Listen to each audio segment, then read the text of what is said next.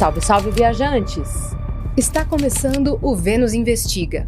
O novo quadro do Vênus que vai relembrar, entender ou até ficar com mais dúvida sobre crimes que aconteceram, que chocaram a sociedade e que ficaram muito famosos pelo seu modus operandi. Juntas, nós vamos conversar com especialistas que vão nos ajudar nessa missão. Essa série vai ser dividida em partes, então já se inscreve para acompanhar, para saber todos os detalhes. Hoje, o episódio é sobre o maníaco do parque, que se tornou um dos criminosos mais notórios e temidos de todo o Brasil.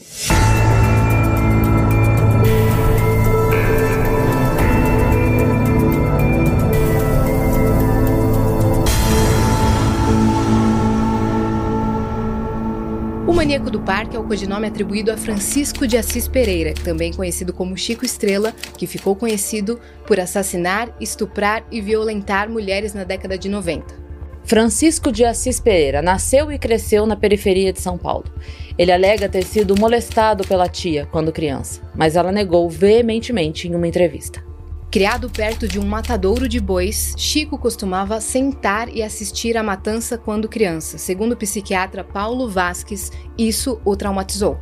Ele não tinha histórico de violência na infância, mas já tinha antecedentes criminais por roubo e estupro quando começou a sua série de crimes hediondos. Em 1998, Francisco de Assis Pereira violentou e assassinou 11 mulheres no Parque Estadual Fontes do Ipiranga, em São Paulo, além de violentar outras nove vítimas. Thelma Rocha é policial civil e fotógrafa técnico-pericial. Ela está há 29 anos na equipe de perícias criminalísticas do DHPP. Entre outros crimes, o caso do maníaco do parque está em seu currículo e hoje ela conversa com a gente. Bom, estamos aqui com a Thelma Rocha, que é fotógrafa técnico-pericial do caso. E a gente já tem outro episódio com ela, se a galera quiser conferir, né, minha Exatamente. Parça? Temos um episódio onde a gente falou um pouco sobre a carreira dela, sobre a história dela. Então é muito importante. Quem quiser ficar curioso um pouquinho para conhecer melhor a Thelma, pode ir lá, porque hoje a gente tem um assunto específico para tratar. Thelma, bem-vinda ao Vênus Investiga. Obrigada, meninas. Obrigada. Vamos falar um pouquinho sobre o caso? Vamos. Quando você entrou em contato com a história, Teve alguma coisa que mais te assustou? Teve alguma coisa que fugia que, mesmo você tendo contato com tantas histórias terríveis, o que mais te chamou a atenção nessa especificamente? Maneco do Parque é, é emblemático, né? É um crime que, junto com a Copa do Mundo, né? Foi no ano da Copa. Foi. Então, parou o Brasil para saber o que estava acontecendo. Rolou ao mesmo tempo? Ao mesmo tempo. Foi no ano, foi em 98, no mesmo tempo da Copa. Então, assim, e eu tinha apenas quatro anos de carreira. É uma das minhas é, mágoas, porque eu não tinha uma experiência absurda em local de crime. Hoje eu entraria naquela cena e falaria assim: para tudo. Para tudo que tem alguma coisa muito absurda o olhar mais apurado. né? Então eu não tinha é, uma casuística ainda, eu ainda não tinha uma sensibilidade de local de crime. Então é um arrependimento. Mas aquela cena, por que, que eu tenho esse arrependimento? Eu entro no, no, no caso maníaco do parque, como a gente diz na polícia, como calça branca, né? Que você ainda é nova, com, com a cena de uma mulher, aonde esse assunto de empatia, de sororidade, não era tão aflorado, né? violência doméstica, a gente está falando há 25 uhum. anos atrás. É. Então, não era tão aflorado e, e era uma mulher completamente nua, num, numa posição como se você estivesse praticando um de, como a gente diz, de quatro. Uhum. uhum. Hoje, eu por, por isso que eu falo assim, eu pararia tudo, porque ninguém entra numa assim, após morte, você entra numa rigidez cadavérica. E se você entra numa rigidez cadavérica, então você enrijeceu naquela posição? Você entendeu como? Uhum. Ó, chega até a arrepiar. Hoje, choca. Hoje eu falaria: o que está acontecendo? Porque até ela entrar naquela posição, ela passou horas naquela posição, né? Então, aí entra a, a segunda, é, o, o segundo toque bizarro do caso. Ela não estava num estado avançado de putrefação, mas o cheiro era de um corpo em avançado estado de putrefação. Isso fez com que os policiais, ali naquele momento, começassem a abrir um círculo e acharam outro corpo. Num estado avançadíssimo de putrefação. E era tão avançado que você não tinha como identificar se era um homem ou uma mulher, a cor da cutis. Não, não dava para identificar. Tamanho era a putrefação, mas dava para você ver que tinha uma calcinha sutiã. Então hum. te sugeria que era outra mulher no mesmo sítio. Quem encontrou esse primeiro corpo? Quem um, contatou um menino, a polícia? É, pipa, empinando pipa, né? A pipa boiou. Ele entra pro, pro parque atrás dessa pipa e aí ele encontra esse corpo e chama a polícia militar. Aí a polícia militar, o delegado da área, aciona o DHPP para cuidar do caso. E a partir do primeiro encontram o segundo. A partir ali. do primeiro encontram o segundo e assim, eu não vou falar que são erros, porque seria leviano da minha parte, mas são coisas que talvez hoje eu me metesse, né? Na, na época eu não tinha essa essa segurança para me meter. Então era final de tarde, estava é, quase anoitecendo e você está diante de um local atípico. Foi notado que era um local atípico. Eu não notei, né? Uhum. Para mim era dois corpos, pô, não tá batendo. E eu tinha 23 anos, acho que eu também era imatura. Nova. E aí. Não só profissionalmente, mas. Pro, isso é mesmo, a pessoa, é outro mesmo. olhar para a vida, claro. É outro olhar. E aí se resolve fazer o que ali naquele momento? Tava escurecendo, já a gente está falando de, de perícia de 98, onde você tinha aquelas lanternas que não eram bem lanternas, né? Então resolve-se parar o caso ali, levar esses corpos para serem analisados no IML e no dia seguinte voltar. Né? Então, quem voltaria no dia seguinte seria outro plantão, já não era mais o meu. Então, a minha, a minha posição ali foi muito superficial. Ó, fotografa só a posição dos corpos que a gente vai levar isso para o IML. E é aí que tá. Eu não imaginava, né, que uma foto que eu fiz seria tão importante para o caso. Porque o Código de Processo Penal fala ali de você fazer a fotografação do local, né? E pelo menos na identificação do cadáver. Só que, como ela estava naquela posição, apoiada pelos joelhos e pelos cotovelos, o rosto dela ficou posicionado aqui. Hum. Então, ela estava rígida. Eu não tinha como fazer a foto do rosto, né?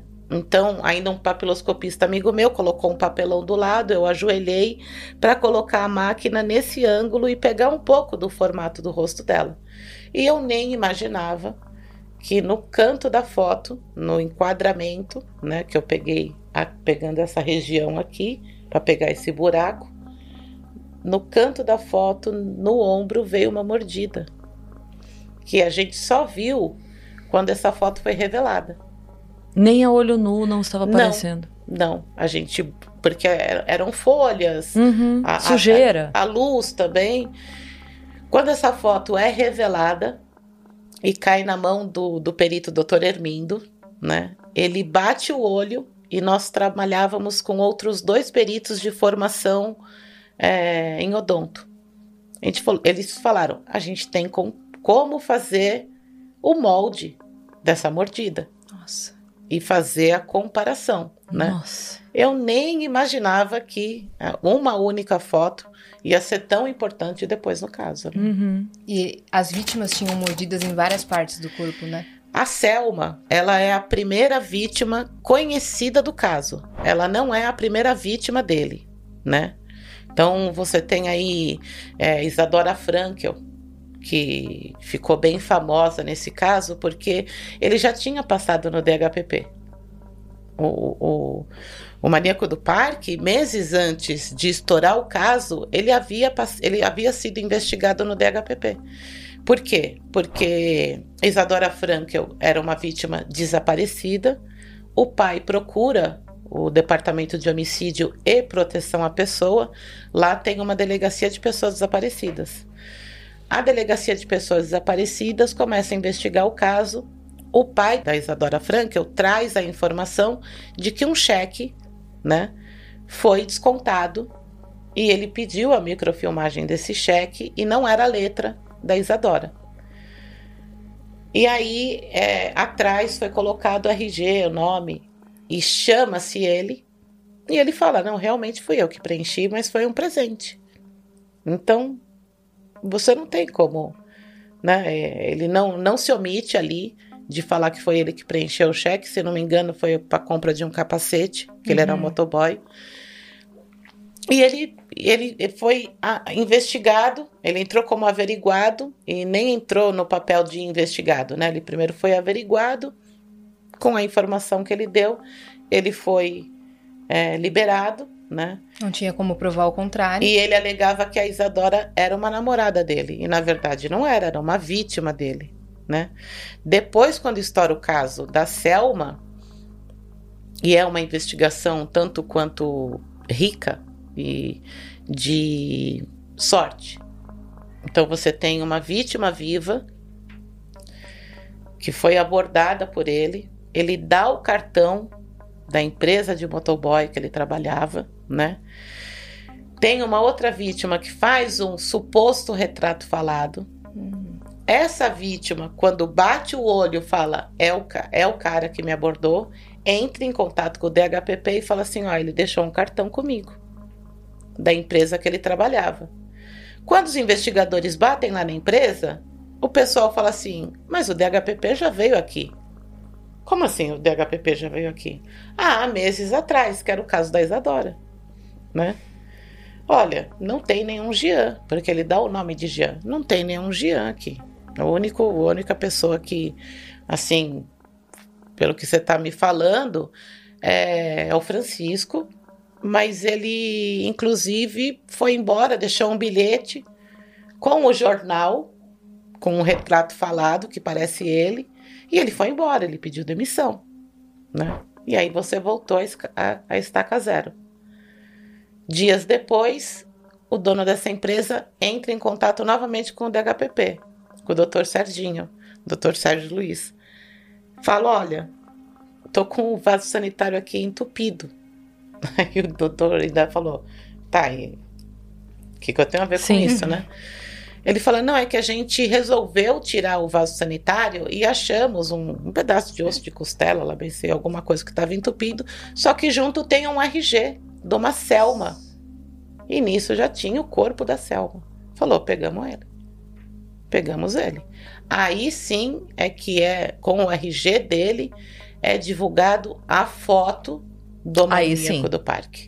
E aí aparece um monte de vítima, porque você tem aí, eu acho que em 96, se não me engano, uma vítima viva. Então ele ainda não matava, ele foi aperfeiçoando o, o, modus operandi dele, né? Ele, ele foi evoluindo, digamos assim. E aí tem a Selma, tem esse outro corpo, é, foi, foi feito uma varredura no Parque do Estado, não foi encontrado outros corpos a princípio, a princípio, e quando pega ele, que ele fugiu para o Rio Grande do Sul, aí ele confessa, fala onde estão tá os corpos, inclusive fala onde está a ossada da Isadora Frank. Ele leva a polícia. Leva a polícia.